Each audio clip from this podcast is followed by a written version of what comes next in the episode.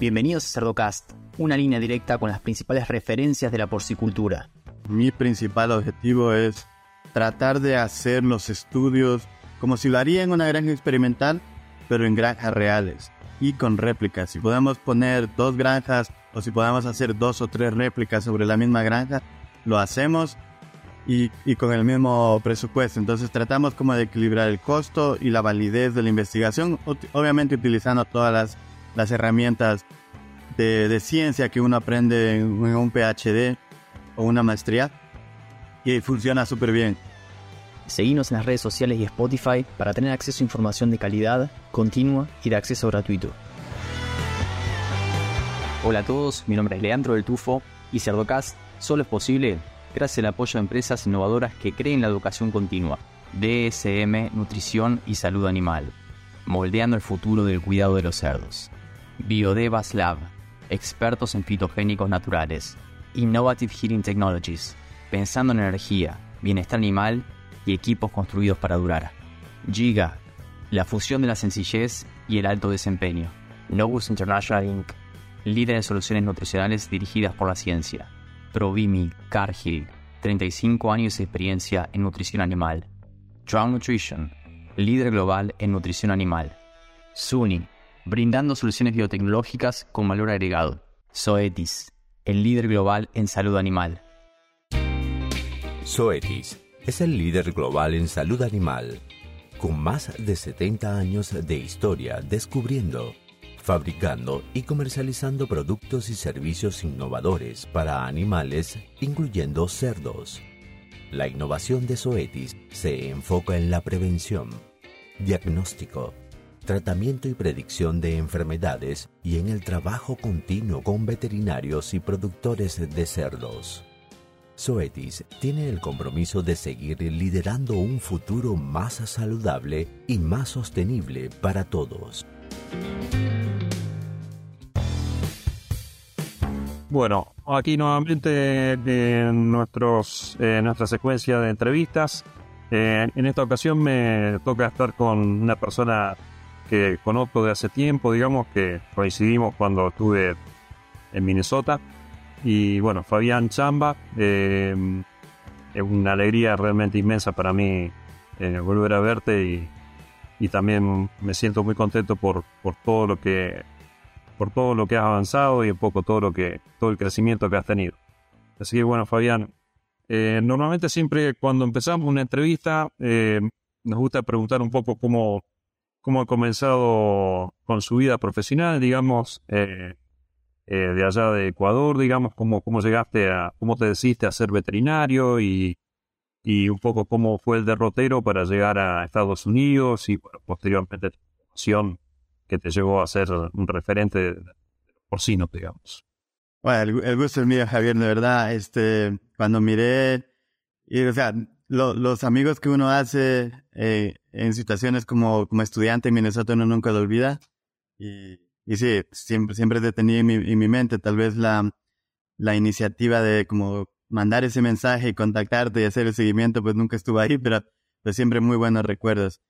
Este, nuevamente, gracias por, eh, por tener la oportunidad, por el tiempo. Soy Fabián Chamba, eh, veterinario de Ecuador. Y mi historia es bien atípica. De hecho, si me, si me das un, tiempo, me puedo como, como hacer un resumen de cómo fue que llegué a ser veterinario y veterinario de cerdos. Porque cuando yo estaba en la secundaria, lo que me gustaba, yo quería ser biólogo marino. Y luego mi padre dijo, no, nos movemos para Quito y en Quito elegís. Y, y ahí en Quito quería ser ingeniero químico. Y luego con mi título de secundaria me dijeron, no, usted no puede hacer eso. Usted puede hacer agronomía. Entonces yo dije, no, agronomía no, me gustan los animales. Entonces me dije, me enrolo en veterinaria. Y así empezó, o sea, no fue, no, nunca lo pensé, nunca lo planeé. Muchos de los veterinarios, escucho las historias de ellos, dicen, oh, yo siempre quise ser veterinario, me gustan los animales, mi papá tiene granjas y bueno, historias como esas. Pero la, la mía no, la mía es bien atípica, fue por accidente, porque lo que sí tenía claro era que me gustaban las poblaciones de animales. Como quería ser biólogo, poblaciones de animales en el agua o, en el aire, en la tierra, como los cerdos, pues estaba bien, así que me, me enrolé. Y me fue muy bien, este, eh, fue, fue pues uno de los mejores estudiantes y eso tiene, tiene ventajas también porque uno de los profesores de la Escuela de Veterinaria en Quito, de la Universidad Central, me ayudó a enrolarme incluso dos años antes de que me gradúe. Yo ya empecé a trabajar con una compañía farmacéutica que se llama Carval. Carval en Argentina también tienen Carval. Y con Carval crecimos mucho la parte de monitoreo de lesiones pulmonares. En ese tiempo a mí me, me tocó implementar el programa que ya en otros países lo tenían, lo implementamos en Ecuador y, y desde la parte técnica soportaba yo la, a la parte de ventas y eso fue una experiencia muy buena para mí porque me abrió los ojos hacia el mundo, hacia la industria en Ecuador, en Colombia, en Perú. Eh, y, de ahí me, me, empezó a gustar. Le dije, no, esto está bonito, esto de, de los de las granjas y de las enfermedades. Entonces dije, ok, me, le, le dije a mi jefe en ese entonces, quiero aprender más de eso, me, me voy para Estados Unidos. Y me dijo, pues, pues vaya, esa es su decisión. Y me fui. Entonces en 2013 comencé a hacer un PhD con Monse Terremorel, este, un hombre muy grande en salud de cerdos en Estados Unidos y en el mundo. Y eh, en ese entonces ella estaba pocos años ya iniciando el programa de influenza, uh, mucha investigación en influenza en Minnesota, muchísimos otros estudiantes que han pasado por ahí y me uní a ellos. Muy buena experiencia nuevamente. Ahora ya mis ojos se abrieron no solo a, la industria de Latinoamérica, pero a, la industria del mundo. Y eso fue un, son cosas que uno, nunca, uno nunca se olvida. Conocer la industria y conocer gente en Estados Unidos fue muy bueno para mí. Y participar o contribuir con algo para el conocimiento de influenza en ese entonces fue, fue muy bueno también. Este, conocer cosas como, ah, traemos influenza en los reemplazos o la influenza no tiene mucho que ver con estos otros factores o, la influenza tiene que ver con la humedad del aire. Ese tipo de preguntas son las que, o, los anticuerpos. Si vacuno a las madres, ¿cuánto puede impactar en la detección del virus al destete y luego en la recría en el sitio 2? Esas, fueron como mis contribuciones en mi tiempo con, con Monse y, y, y luego pues como todos los procesos, me tocó moverme ya a trabajar en la industria. Como tenía experiencia de haber trabajado en, compañías farmacéuticas, me moví a trabajar con una farmacéutica en Estados Unidos, se llama Farmgate. Con Farmgate me tocó hacer de todo un poco, principalmente eh, servicios técnicos con clientes en Minnesota, principalmente en Iowa y en otras partes de Estados Unidos y además en otras partes del mundo, porque tener la ventaja de saber eh, español me ayudó para soportar clientes en otras partes de, Latinoamérica, México, Argentina, Colombia. Hice nuevos amigos en nuevas compañías de producción, eso fue muy interesante. Las vacunas de Farmgate principalmente eran para circovirus, para micoplasma, principalmente. Y, antibióticos para, para ileitis, tilbalosina para ileitis, micoplasma y bueno, y todo ese rollo con, con clortetra y todo eso. Eh, ¿Qué más? Ahí eh, con ellos estuve como dos años y medio y de ahí por lo de la pandemia y por, por otras cosas internas de reajustes que hicieron en la compañía, pues nos, nos tocó salir a mí y a, mi jefe en mi área. Entonces mi, me, me encontré en la situación de que tenía que buscar trabajo y en la búsqueda hubieron varias opciones y una de las que más me llamó la atención fue un trabajo para hacer investigación con una clínica de veterinarios que se dedican 100% a cerdos acá en Ontario. Y le dije a mi esposa, mira, esta de las cuatro opciones que tenemos, esta me parece que es como, como que la mejor. Y ella me dijo, dale, yo, yo me voy donde tú vayas. Y nos venimos. Ella también trabaja para la clínica, ella también es veterinaria.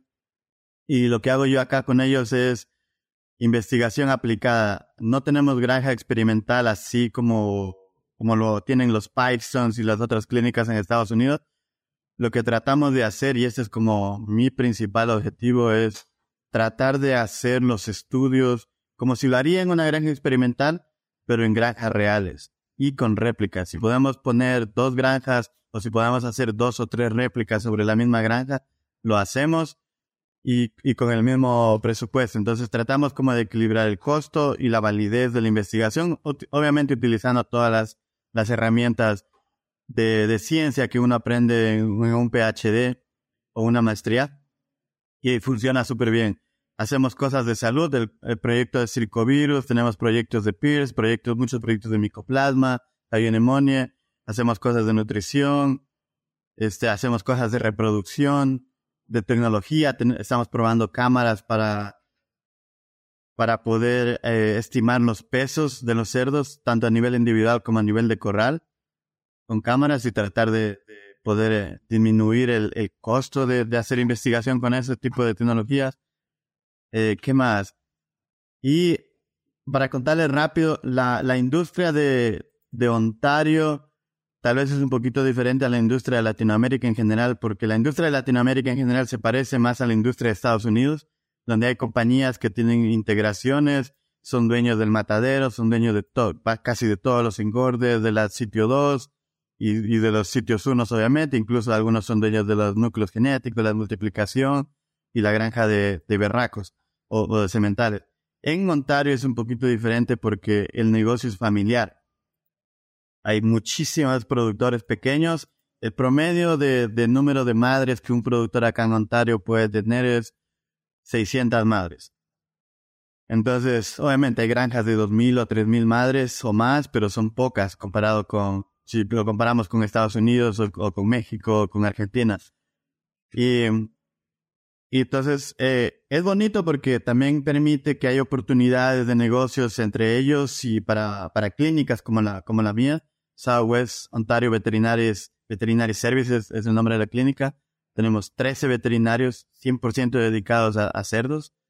Este, yo no practico con ellos porque necesito sacar mi licencia, pero digamos hago cosas relacionadas a veterinaria a través de los estudios o para soportar a ellos. Toma de muestras, diseñar estudios, ir a visitar a granjas y eso. Fabián, en relación con, con, lo que contaste un poco de, el, del trabajo que, que, tratan de hacer en lo que es la investigación y desarrollo, digamos, con, con las granjas. Eso está muy bueno porque siempre es un desafío, por lo menos en nuestro medio, digamos, o el medio donde más me he movido yo, que, es el de, el de lograr eh, obtener información que sea eh, válida, digamos, que, que realmente tenga una, que sea, que sea confiable, digamos. Eh, a veces nos pasa que los diseños en, en granja, digamos, o, eh, no, no, no hay de, del todo las condiciones como para lograr suficiente cantidad de réplicas o a veces se hace por cuestiones de tiempo, también de practicidad o de pragmatismo, digamos, hay que aplicar un tratamiento porque la cuestión eh, urge, digamos, y a veces se hacen varios cambios a la vez y uno no, no termina teniendo una conclusión del todo certera, digamos, de, de qué fue el factor que nos logró generar la, el, progreso o la solución. En eso, el, en, en, tu, en tu experiencia, digamos, ¿cuáles crees que son los puntos claves, digamos, a la hora de un buen diseño, digamos, a, eh, a, a nivel de, de granja, digamos? Sí, sí, claro. Sí, la, cuando de hecho cuando mi experiencia en hacer este tipo de estudios en campo viene ya desde Ecuador, eh, hice una maestría en nutrición aviarco y hicimos en granjas comerciales. Entonces ahí comencé a darme cuenta de cómo hay que hacer. Entonces para mí hay, hay, hay dos factores que yo digo que son críticos eh, cuando tú diseñas en campo. El primero es tratar de hacerlo lo más simple posible, la implementación de tu protocolo. Por ejemplo, si quieres probar, digamos, la marca A y la marca B de una vacuna para circovirus, por ejemplo, en, una, un engorde, entonces lo que hago simplemente es qué es lo importante, cuál es el factor o, el, o el parámetro o el indicador más importante que me va a servir para decir y tomar una decisión respecto a, si una vacuna es más o menos o si son iguales. Entonces, por ejemplo, te digo, si, si, mi conclusión es para mí la decisión va a ser la ganancia de peso. Entonces necesito pesar los cerdos a la entrada y a la salida de mi granja. Nada más. No, no lo complico nada más porque al final, porque esos son los dos puntos que necesito para poder tomar una decisión. Entonces, si mi ganancia de peso entre las vacunas A y B es la misma durante todo el periodo, ya sabes que circovirus es una enfermedad que produce desgaste a través del tiempo, especialmente lo ves en finalización.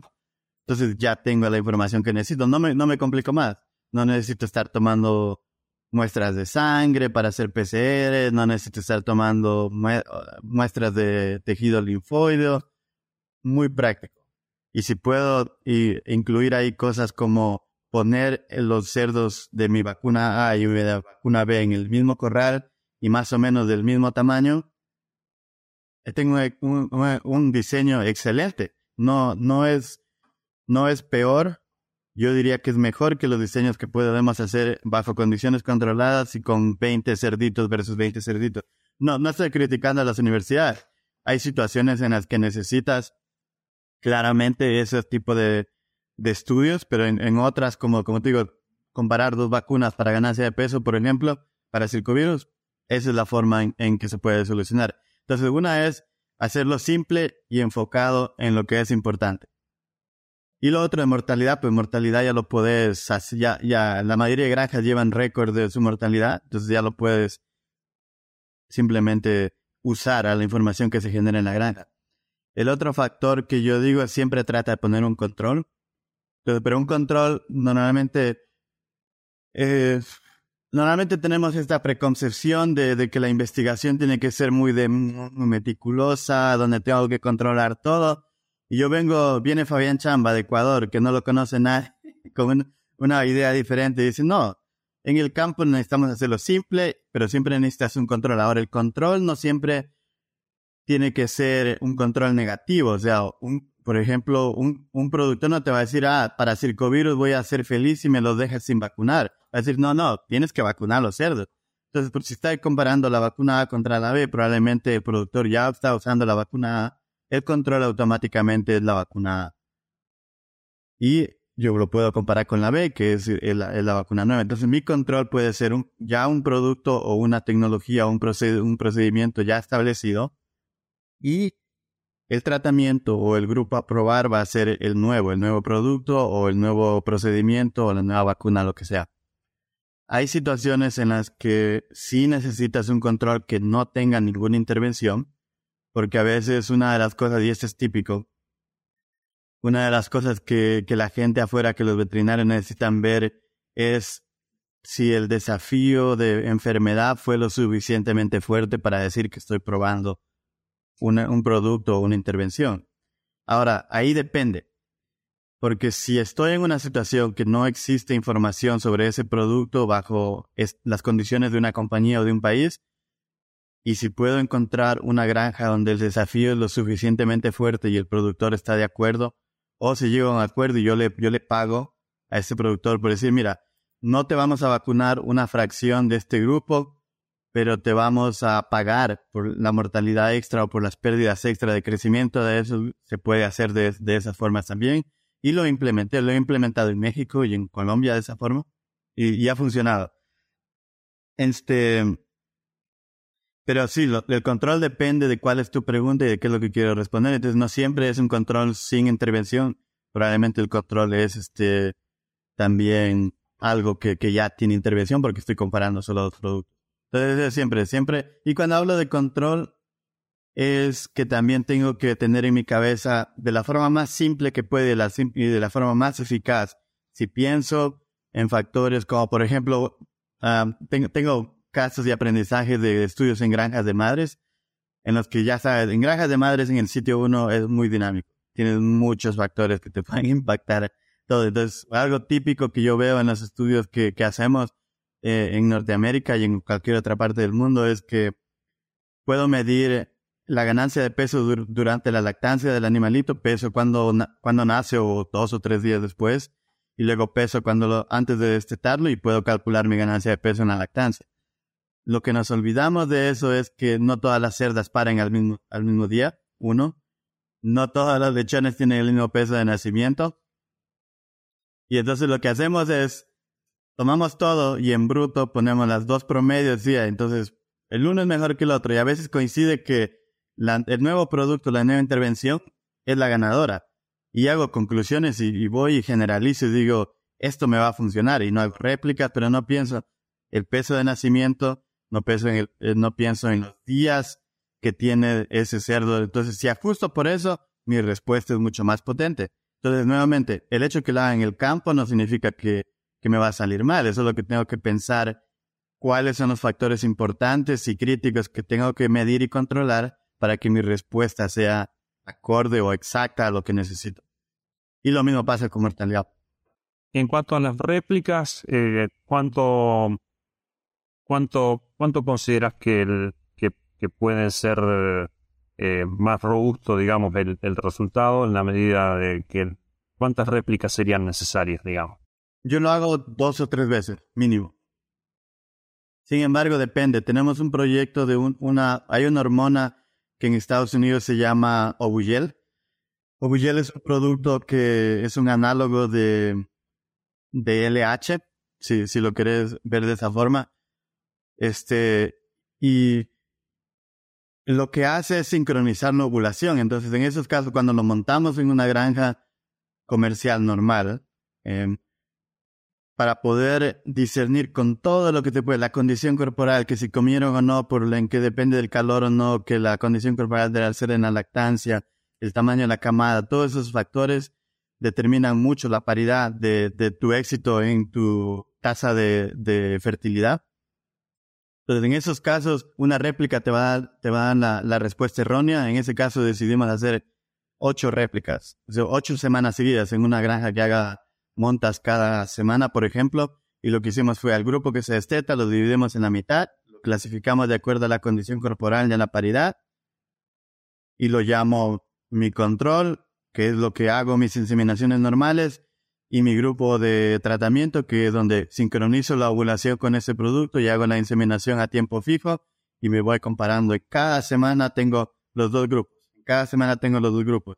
Entonces los factores de persona, la calidad del semen, la temperatura que está afuera, el clima, todo eso se va controlando, todas las condiciones son las mismas para los dos grupos y así puedo, mi respuesta puede ser mucha más fuerte. Entonces, porque voy a ver si, si me mejoran la fertilidad en un 1% consistentemente durante varios baches, pues ya está, ya veo que realmente el producto hace algo.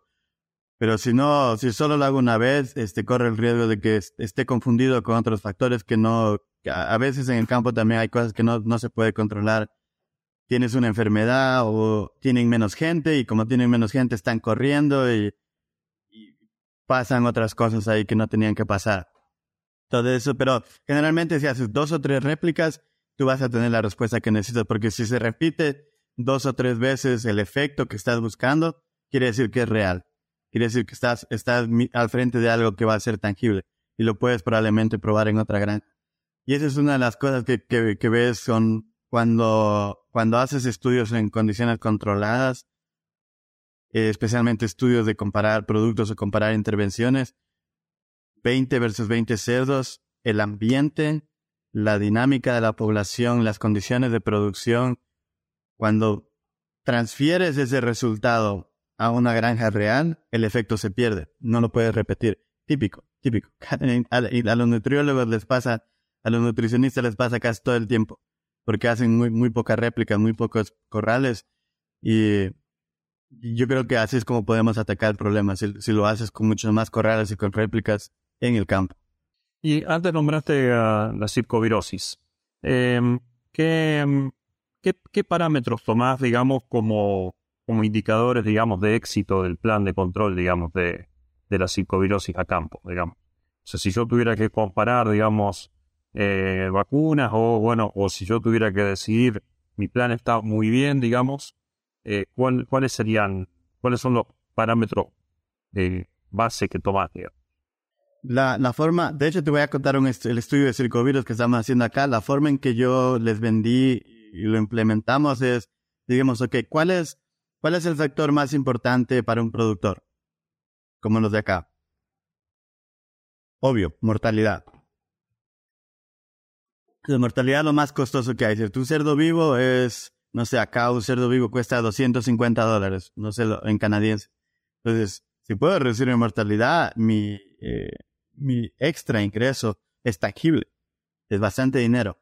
Entonces yo les dije, hagamos un estudio de circovirus en el que podamos entender si es que la circulación de circovirus, mayor o menor medida con los 7 values de un PCR, a ver que los PCR van de, desde 1 hasta 45, dependiendo del laboratorio. Mientras más bajo el valor de CT del, de este resultado de, de, de PCR, significa que hay más virus, porque es el inverso. Entonces, si podemos utilizar esos valores de CT en muestras de fluidos orales, por ejemplo, y asociarlo con la mortalidad, nos podemos crear una herramienta que ayude, como a decir, a un veterinario de, acá de, Norteamérica, por ejemplo, que diga, ok, puedo decir que en mi engorde voy a tener problemas, la mortalidad se va a aumentar 1% o medio por ciento, y el rechazo. Entonces ponemos, juntamos mortalidad y rechazo, no sé cómo lo llaman en Argentina. Eh, se perdían uniformidad, rechazo, refugo. Exacto o, acá le llaman los cerdos barbecue, porque son cerdos que ya, ya son subóptimos, no crecen bien y se van a quedar atrás y los prefieren mandar a vender a, mercados secundarios o matarlos incluso. Entonces, por las dos formas es una pérdida para el productor. Y circovirus se refleja precisamente de esa forma, con un crecimiento subóptimo, un, desmedro, un, wasting del, cerdito y cuando se asocia con otras enfermedades o cuestiones de, ambiente, te va a producir pérdidas también por mortalidad por sí mismo, porque se van quedando y se van muriendo. Entonces lo que decidimos es que para nosotros lo más importante en circovirus es mortalidad y desperdicio. Entonces, y lo sumamos todo en un solo porcentaje, solo con cuando cerramos los baches o en cualquier compañía igual, tienes tu número de entrada y tu número de salida, número de salida, pero el número que se mueve como cerdos útiles al sitio 3 o, al, o, o se mueve a mercado, al matadero. Entonces, todo ese número o ese porcentaje lo tomamos la información, tenemos 25 productores o 25 compañías o flujos. Un flujo consiste en la granja de madres, el sitio 2, uno o más, y los sitios 3 asociados con ese sitio 2 y ese sitio de madres. Entonces, tenemos 25 flujos, no solo en Ontario, sino en Quebec y en Alberta, en en el oeste de Canadá. Y lo que hacemos es seguir eso. Fluidos orales a, dos semanas después del destete, fluidos orales al final del sitio 2 y fluidos orales a una o dos semanas después de que entran en el sitio de engorda, en el sitio 3. Y, y, lo hacemos muy práctico, porque te digo, si lo hacemos práctico y barato, la gente lo, lo va a hacer. Entonces lo que hacemos es, dice que hay las cuerditas estas de algodón, colocamos la cuerdita de algodón en tres corrales o tres lugares diferentes en, en la granja y luego colecto, normalmente como, como colectamos con, en una bolsita de plástico, luego lo pongo en un tubito, pero en laboratorio, ¿qué es lo que hicimos en el laboratorio? Para que no sean tres PCRs que tenga que pagar el productor y lo tiene que hacer con cada grupo cada mes, lo que hicimos es pedirle al laboratorio que haga un pool, que los mezcle. Entonces coge un, un mililitro de cada tubito los pone en otro tubo, mezcla los tres y hace el pool. Entonces hacemos pools de tres. Tú escucharás que normalmente la gente va a decir, no, es que los fluidos orales ya son un pool. ¿Por qué lo hago más pool? Bueno, desafiamos el status quo. Hicimos nuestras propias pruebas y para circovirus, para PIRS, para influenza, para la usonia, tú puedes mezclar los, los fluidos orales. Y ahora Iowa, de hecho, está haciéndolo ahora con estos fluidos orales familiares. Puedes mezclarlos todo lo que quieras siempre y cuando tengas en cuenta que se, te va a diluir dependiendo de la prevalencia que tengas o la excreción que tengas en, la población que estás muestreando. Y lo, mezclamos 3 a 1, funciona súper bien. Y tenemos ahora una idea de cómo la, dinámica del circovirus se mueve. Hay flujos en los que podemos detectar, por ejemplo, ay, me se me olvidó explicar que también comenzamos a hacerlo desde el sitio 1. En la granja de madres, las nuevas cosas que Minnesota y Iowa han desarrollado es, por ejemplo, cuando se castran, yo sé que algunas compañías en Latinoamérica no castran, entonces eso por eso depende de, de qué situación estén manejando. Pero si castran, la alternativa que encontramos es que cuando castran, pues se coge los tejiditos que sobran ahí y los, los guardamos, los congelamos y luego cuando los descongelamos, los, los mezclamos bien y los, los pasamos por una tela o por, o por un filtro o lo que sea y ese líquido que se llama fluido de castración o fluido procesal mandamos al laboratorio. Entonces ponemos hasta, le hemos metido hasta 400 o 500 camadas castradas sin perder mucha sensibilidad. De nuevo, para hacerlo práctico y para hacerlo barato para el productor, porque si cada mes tengo que estar enviando una muestra multiplica en un año, porque este estudio dura un año por, por cada una de las granjas o compañías que pusimos, pues ya, ya, ya se transforma en, en, una cantidad que el productor ya va a comenzar a decir, ya no, no, no veo el valor de esto. Entonces, una sola muestra cada mes es súper barato, más las otras eh, dos o tres muestras que genero en el sitio 2 y sitio 3. Entonces, cada mes, tres, cuatro muestras no es, no es una locura. Tres, cuatro PCRs no es una locura de gasto para un productor.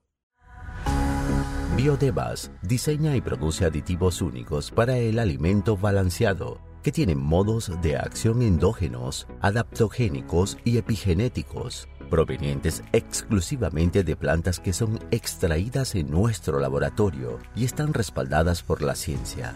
Ayudamos a los actores de la nutrición y salud animal a producir de manera sostenible y rentable, mientras nos mantenemos al día con la reducción de antibióticos y sus desafíos zootécnicos y ambientales. Para saber más, contáctanos en biodevas.com.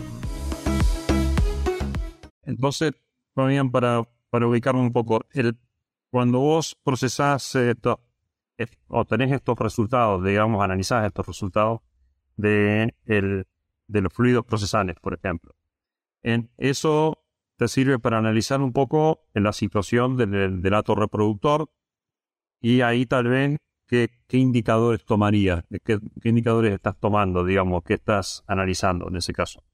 Digo, ahí qué serían parámetros reproductivos, nacidos muertos, momias, no sé cómo, con qué lo correlacionás, digamos.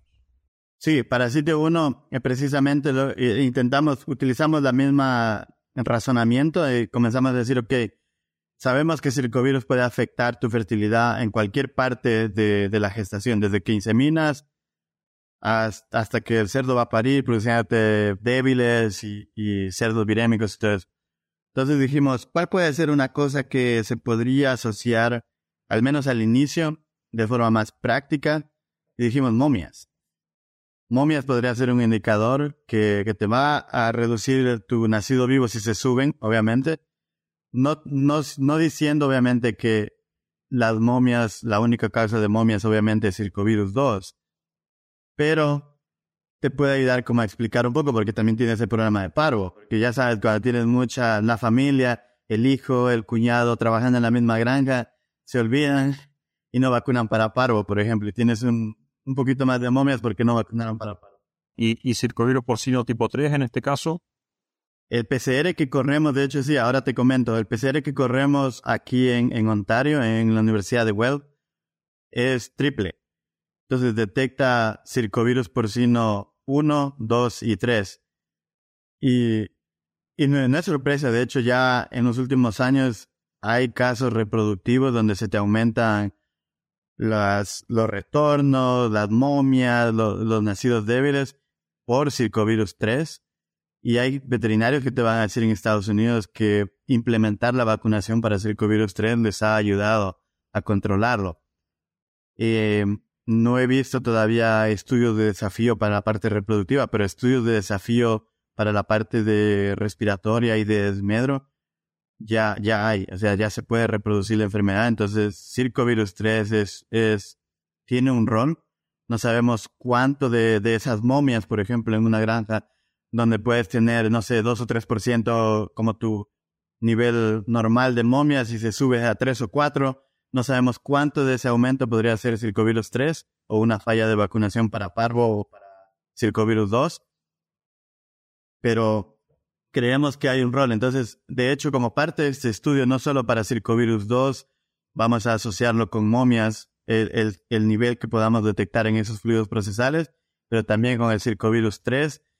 Eh, la ventaja es que tenemos 25 diferentes granjas de, de madres que nos van a ayudar como a capturar tal vez esa variabilidad y poder comenzar a entender qué rol podría tener. O sea, ahorita sabemos que sí, sabemos que en determinadas condiciones, en determinadas granjas podría, pero no sabemos cuánto de eso podría ser, no, te podría decir si uno o 2% de incremento en momias podría estar asociado a un circovirus 3.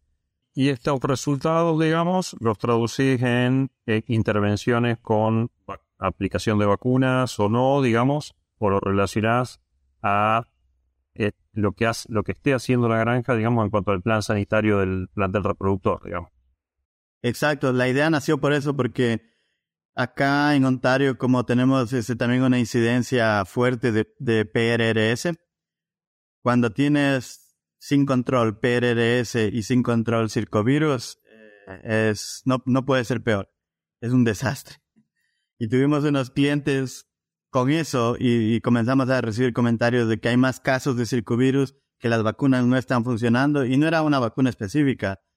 Parecería que con una marca X podría haber más, pero también eh, había reportes similares con otras marcas de vacunas. Entonces nos pusimos a pensar y dijimos, ¿qué es diferente con circovirus? Y dijimos, ok, creamos una herramienta que nos permita poder muestrear desde la granja de madres con los fluidos procesales, podamos seguir ese mismo grupo o cohort a través del tiempo le tomamos fluidos orales en, el sitio 2, luego le tomamos fluidos orales en el sitio 3, y cuando tengamos toda esa información, más la mortalidad y el desperdicio, podemos decir cuál es el, qué está pasando hoy por hoy con circovirus acá en Ontario especialmente. Y, y, eso precisamente, porque si le decimos a un veterinario, tus CTs de PCRs están debajo de 25 o debajo de 30, significa de que vas a tener problemas en el engorde, tu mortalidad va a subirse medio por ciento, uno por ciento más, o se va a comenzar a enfermar con otro, otro, otros patógenos. Y por eso lo creamos de esa forma. Y hoy por hoy estamos viendo, eh, y en Europa también he visto información muy parecida a esto, en Colombia también lo vimos. Y en mi granja, de hecho, anecdóticamente en mi granja comenzamos a hacer este muestreo. Comencé a ver que los CT values, por ejemplo, en los fluidos procesales estaban entre 25 y 30. Implementé la vacunación al destete en las madres para circovirus y para ileitis, circovirus 2. Hemos venido siguiéndolo y ahora tengo todo sobre 40, o sea, negativo. Mis PCRs dan negativo en fluidos procesales para circovirus 2. Tengo un nivel de 20, entre 20 y 25 para circovirus 3 que aún me gustaría comenzar a entender qué significa, y cuando veo la circulación luego en, en, la, en el sitio 2 y en el sitio 3, igual esos fluidos orales me están testeando consistentemente en negativo. Es decir, con la vacunación, si le genero más inmunidad a la madre, me ayuda como a empujar esa infección hacia más, hacia el final. Y, y como ya el cerdo se vacuna al destete o dependiendo de los programas que tenga una o dos dosis, le doy la oportunidad que el cerdo desarrolle una mejor inmunidad y se vuelva más resistente. Y luego cuando si se infecta ya en el engorde, ya el impacto que puede tener ya no es grande como si se infectaría desde que está en, el útero o si se infecta en la lactancia o en la recría. Entonces, esta herramienta yo creo que sí nos, nos está permitiendo ver cómo esa circulación la puedo no empujar. Si tengo muchas, si por ejemplo en el sitio 2 tengo después del destete, una o dos semanas después, en esos fluidos orales tengo siete valios de 20, me están diciendo de que hay muchísima circulación a una edad muy temprana, lo que quiere decir que probablemente mi mortalidad en el sitio 2 y la mortalidad en el sitio 3 se me va a afectar un poco. Hasta ahorita, por los análisis que hemos hecho en la información que tenemos, porque el estudio todavía recién va a la mitad, con esos 25 compañías durante un año, hemos visto que más o menos un 0.5 1% de mortalidad probablemente esté explicado por esa circulación extra de circovirus 2. Que la gente va a decir, ah, eso es ruido. Pero bueno, lo venimos controlando por, por otros factores y eso parece que, que sí, sí se repite. Y, en esto, eh, las edades claves, digamos, para el monitoreo que tomas, digamos, que serían en 40 días, dijiste, y luego eh, el, a los 70 días, una cosa así, o cómo, cómo sería. Sí, sí, tú lo escribiste bien en edad. Yo, yo prefiero describirlo como, como la edad varía para cada compañía, para cada país. Yo prefiero decirles, tomen los fluidos procesales si pueden, o en las puntas de las lenguas, si es una granja donde no, no castran.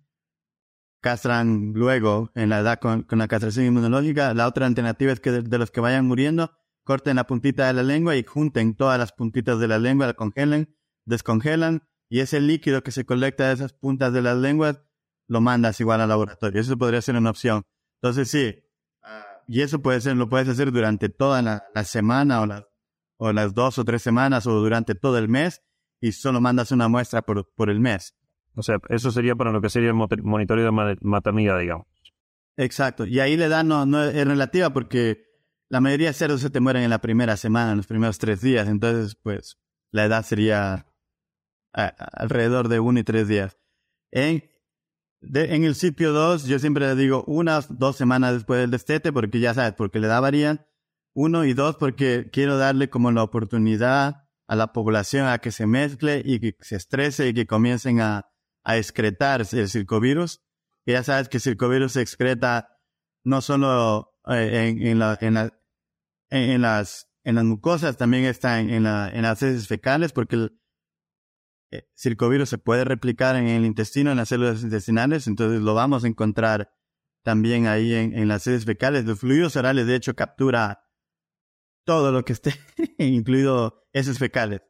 Entonces, le doy una o dos semanas para darle la oportunidad a la población de que tenga ese estrés y comience a excretar y lo puedas capturar mejor y puedas tener mejor chances de, de saber cuál es la real circulación. Porque recuerda, Enfermedades como circovirus tienen la, población de infectados o de cerdos virémicos va variando a través del tiempo. Entonces, cuando tú les das la oportunidad de una o dos semanas después del destete que se mezclen y que pase todo eso, le das como yo le llamo la expansión, le das la oportunidad de que se expanda y lo puedas detectar. Y luego pusimos otro unos días antes de que los vayas a mover al sitio 3.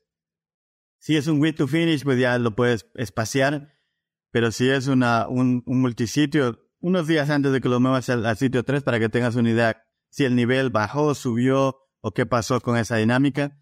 Y luego en el engorde lo mismo, porque los vuelves a mezclar, los vuelves a estresar, en el engorde una o dos semanas después de que están en el engorde, otra vez los, los mueves. Y en esto, como usted, por lo menos en Sudamérica y particularmente, bueno, en Argentina, Muchas veces nos consultan por el tema de la, aplicación de, los estudios serológicos. Eh, ¿Qué opinión tenés de, la serología o del estudio serológico como, como herramienta para el monitoreo de circovirus? Muy útil, muy útil. El, la, cosa con la, en por qué nosotros decidimos hacer algo mucho más práctico es porque si te metes a enrolar 25 compañías y que te hagan cada mes un grupo y seguirlo y hacer varias muestras en un mes, hacer serología ya se vuelve complicado porque eh, necesitas gente que sepa cómo sangrar y ya, y ya para tener una, una muestra que sea representativa de esa población se te vuelve ya varios números, entonces ya tienes que hacer 20 o más, o hay gente que te va a decir, no, el mágico 30, y ya para que hagas 30 sangrados de un grupo constantemente, ya se vuelve, lo haces una vez, en la segunda ya se quejan en la tercera ya no lo hacen.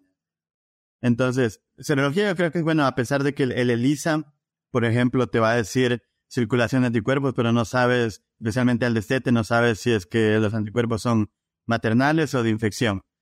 Entonces tienes que tener más que nada eso en cuenta, pero es muy útil porque te va a decir dónde la infección o los anticuerpos están cambiando de nivel pero no te va a decir, eh, especialmente al destete, no te va a decir mucho de infección, porque si vacunas madres, por ejemplo, tienes que tener en cuenta eso, vacuné madres, por eso los lechones tienen más anticuerpos al destete.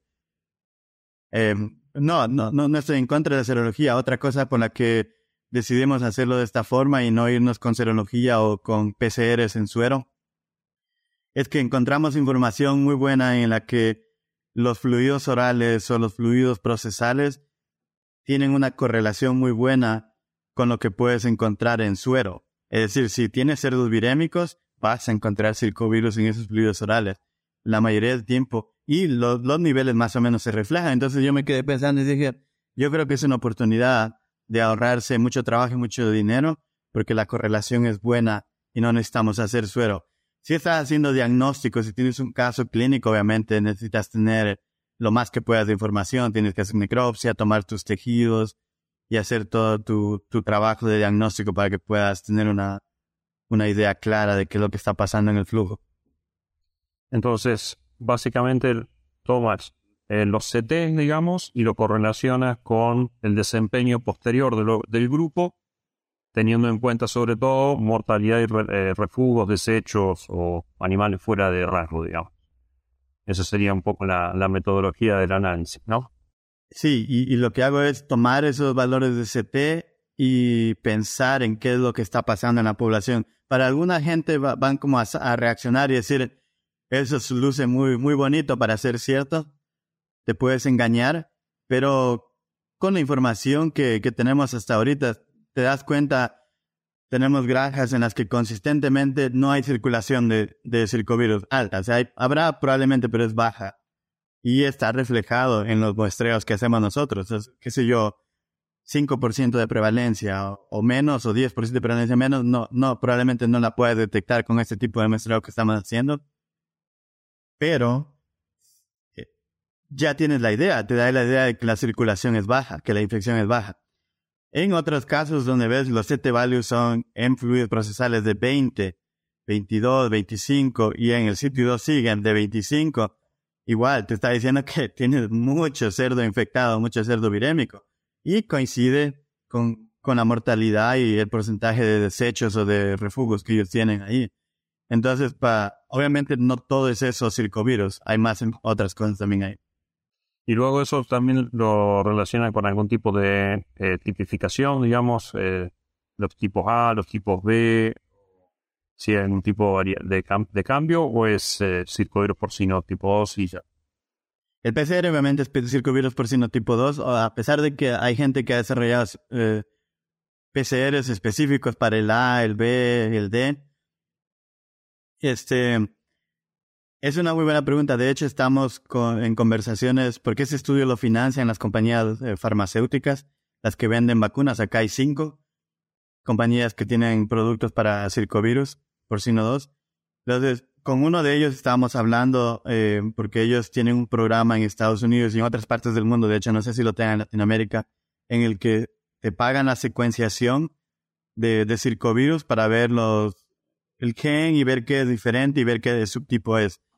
Y sí, eh, es una de las preguntas que tenemos porque hoy por hoy hay información sólida de que el circovirus porcino D es más patogénico que el, que el A y el B. Entonces, Considerando eso, tú podrías decir si tengo más circulación, probablemente es, circovirus D que, que, está escapando un poquito más hacia la vacuna. Y, por eso eso podría explicar más circulación o más impacto clínico o, o, de producción. Entonces no lo sabemos porque no tenemos, no hemos secuenciado todavía ahorita. Pero si conseguimos el, financiamiento a través de esta compañía, yo creo que es una, oportunidad muy buena de entender eso. Y, y la otra, eh, es em, la diferencia, tú nombraste los tipos de vacunas, ¿no? A veces como que la percepción, ¿no? Es que las vacunas, ciertas vacunas funcionan muy bien, pero como que ha habido alguna información de que aún la vacuna funcionando muy bien permite un poco más, permite más viremia, digamos, que otro, que otro tipo de vacuna. Aún las dos, siendo las dos vacunas eh, muy efectivas, digamos. Eso se, se ve también a nivel de los fluidos orales. Sí, sí, sí. Tiene, hay, hay, hay granjas en las que me dicen, tengo, mi programa de vacunación es de dos dosis, con una X vacuna que sabes que funciona bien a dos dosis, pero tengo circulación todavía. ¿Qué está pasando aquí? Entonces, en esos casos, yo, y yo te lo digo por la experiencia que he tenido en mi propia granja y, con clientes en México también, este, en, mi época de, trabajar en la, en la compañía farmacéutica lo que, lo que nos dimos cuenta con, con circovirus, al igual que cualquier otra enfermedad en cerdos, todo viene desde la granja de madre. Y el hecho de que una vacuna funcione o no, para mí, es, depende más de en qué momento se vacunan y en qué momento se infectan. Te doy un ejemplo. En circovirus, sabemos que circovirus puede pasar a placenta e infectar esos, esos fetos. Si tengo mucha infección ya en las madres, nacen cerdos ya infectados, virémicos, si los vacuno al destete, ya estoy tarde. Entonces, si, o si está virémico al destete, así le ponga dos dosis a una población donde, donde tienen una buena fracción de cerdos virémicos, voy a todavía ver el problema de enfermedad porque ya los estoy vacunando tarde. Entonces, mi razonamiento, y eso es lo que yo he visto funcionar en, en granjas en México, en Colombia, en Ecuador, y en, Estados Unidos y aquí en Canadá, es que si vacunas, vacunas las madres, estabilizas, como, como lo llaman en Estados Unidos, la infección en el sitio 1, quitas esa viremia o esa infección de las madres, por lo tanto la madre ya no se lo va a pasar, o la mayoría de madres no se lo van a pasar a sus camadas. La mayoría de lechones no tienen infección todavía al destete. Cuando reciben la vacuna es la primera vez que ven un circovirus, afortunadamente, o en la, o en la mayoría de los cerdos sería el caso. Por lo tanto, estimula inmunidad buena y no, no por infección. Y el cerdo está más preparado, entonces no veo ese problema. Entonces, para mí es más como un problema de, no tanto de la, de la marca de la vacuna, sí hay información ahora sólida donde dos dosis son mejor que una, o sea, estás incluso tres dosis, hay gente que usa tres dosis en casos de inestabilidad en el flujo y, les ha funcionado. O le metes tres dosis y ya no te golpea tanto en el engorde. Y te paga, o sea, como te decía, el precio de la vacuna lo pagas con dos o tres cerdos que salves, o sea, medio por ciento que, que puedas disminuir de tu desperdicio, tu mortalidad, ya pagas el costo de una dosis extra de vacuna. El costo-beneficio está ahí para hacer COVID y, y, eso es lo que pasa. Entonces, si necesitas poner dos dosis porque sabes que vas a tener más desafío, pues lo, lo tenés que hacer. Pero siempre ten en mente que la estabilización de tu flujo tienes que trabajarla con las madres, desde los reemplazos. Sí, eh, eh, tiene su complejidad, digamos, en análisis, ¿no? Es la percepción, ¿no? En el sentido de eh, tal vez también ver, en, sobre todo en la línea de producción, ¿no? El, el, el, el plan de vacunación que tienes vigente, el tipo de inmunógeno que estás usando, digamos, si el plan es de dos dosis, si es de una dosis, y eso tal vez también a veces compararse contra uno mismo, ¿no? Porque por ahí comparar dos vacunas distintas entre dos granjas y capaz que el CT puede ser distinto y, el resultado puede ser eh, similar, se me ocurre, no sé, corregime, no. eh, o es uno. Sí, preciso. No, pero sí, yo he visto, esto ya no es anécdota porque ya lo he visto, como te digo, con al menos tres flujos si, si, lo, si vacunas tus madres, lo, lo, lo estabilizas en la línea.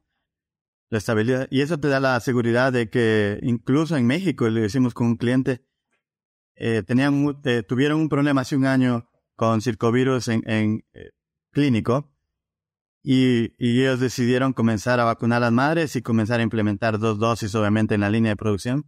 Cuando yo llegué y conversamos y, y cuáles eran las chances o qué pasaría si nos cambiamos a, un programa solo de una sola vacunación al destete, considerando sin diagnóstico, es decir, ahí uno como en la, mayoría de países de Latinoamérica, ahí viendo la clínica y viendo más o menos qué va a pasar, es como un arte, ¿no?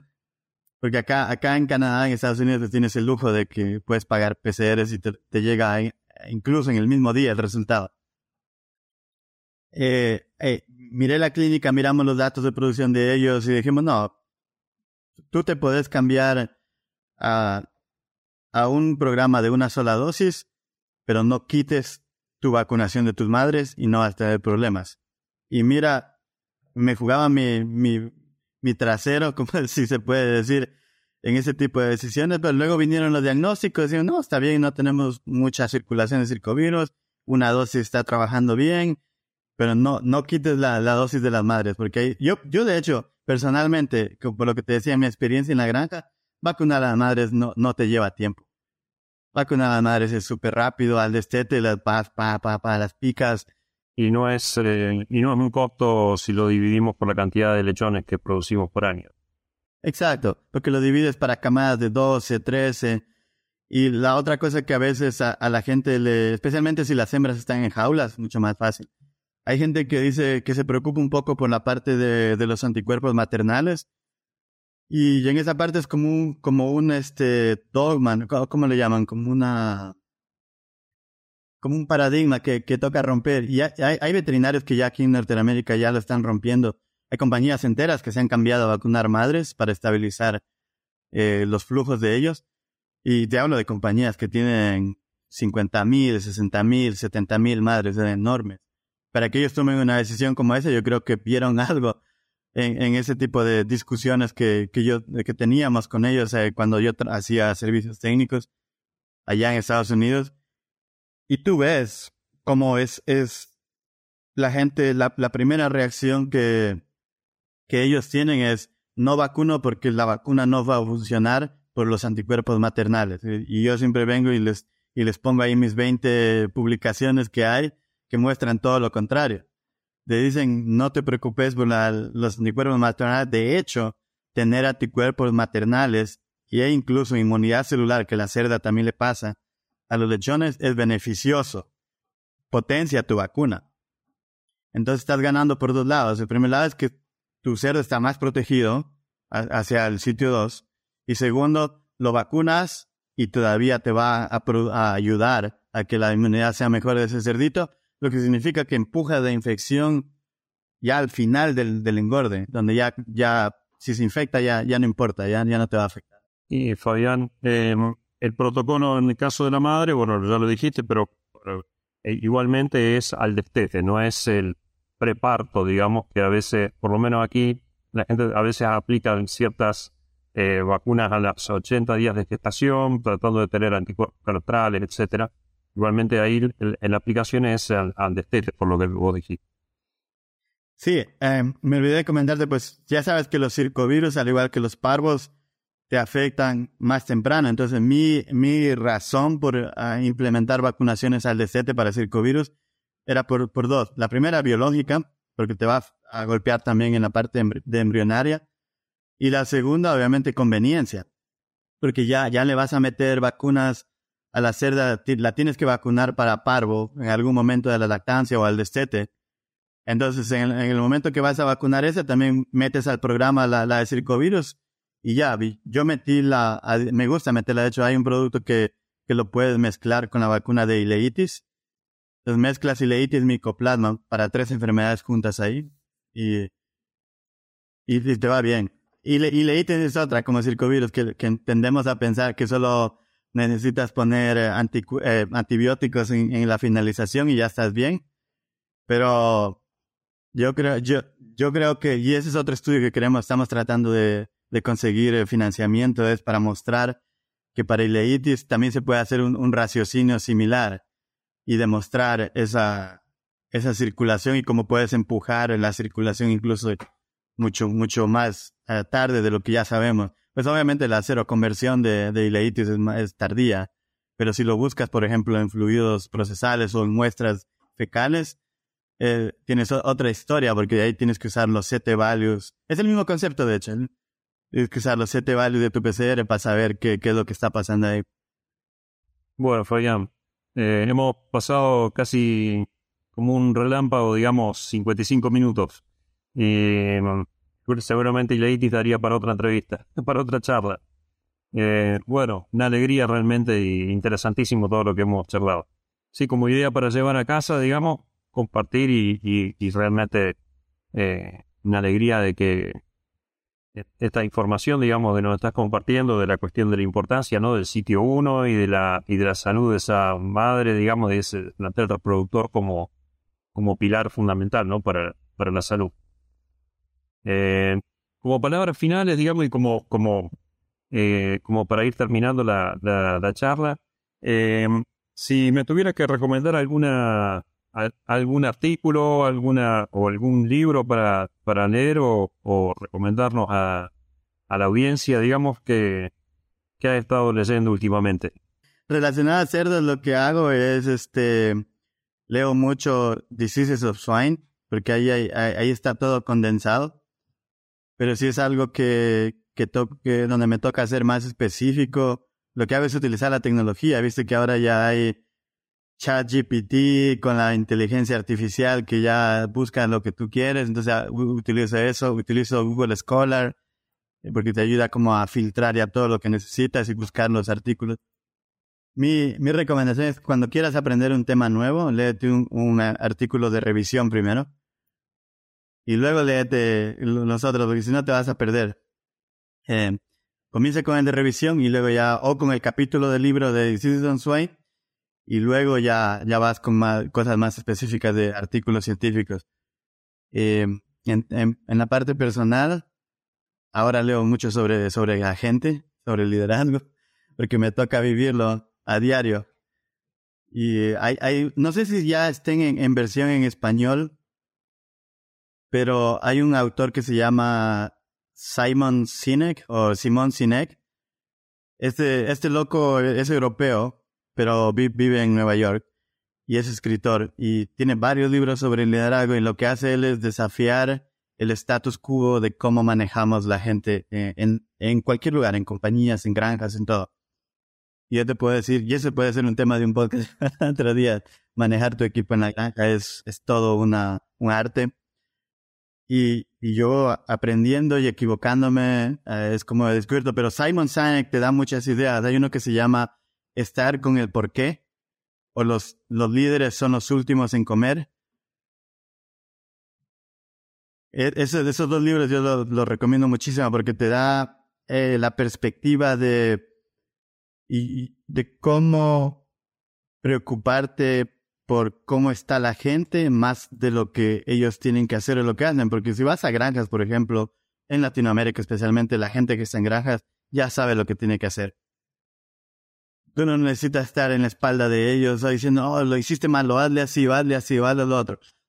Cada personalidad es diferente, tampoco me tomes mal. Hay gente que sí necesita que estés como ahí apoyándole porque es una personalidad que necesita que les estés como guiando. No tanto diciéndoles cómo hagan, pero guiándolos, especialmente psicológicamente, emocionalmente. Pero así es como, como Simon Sinek te, da esa, esa perspectiva de decirte, si tomas eh, cuidado de la gente, si, si realmente te preocupas por ellos, la gente te va a, a, a rendir. Y, y en, mi, en mi experiencia personal, por ejemplo, tomando esos conceptos de liderazgo, le hemos pegado a la fertilidad dos baches seguidos 100%. E, es, es, yo, yo pensé que eso no era posible. La gente expertos en reproducción te va a decir, es imposible que tengan 100% de fertilidad. Es decir, bueno, se puede. Si tienes salud y la gente se puede. Excelente. Bueno, Fabián, realmente eh, apasionado y, y realmente mm, eh, se disfruta, digamos, escuchándote porque transmitís esa pasión, digamos. Y bueno, eh, y, y saber que, que, te involucraste en la producción, digamos, eso significa que, que estás involucrado y que, que, confías en la producción y que te y que quieres meterle, como, que, como decimos por acá. El honor es mío, de verdad aprecio mucho tener la oportunidad. Um, paso, paso más ocupado en otras cosas que haciendo, que haciendo conferencias o, o podcasts, pero es, lo disfruté mucho. Muy bueno. Gracias, Fabián. Un abrazo. Ok, cuídate. Adiós. Y a los que llegan hasta acá, les pido que piensen también en otros profesionales de la industria porcina y le compartan este episodio, para que todos podamos sacarle provecho a la palabra de los principales referentes de la porcicultura. Un abrazo grande y hasta el próximo episodio.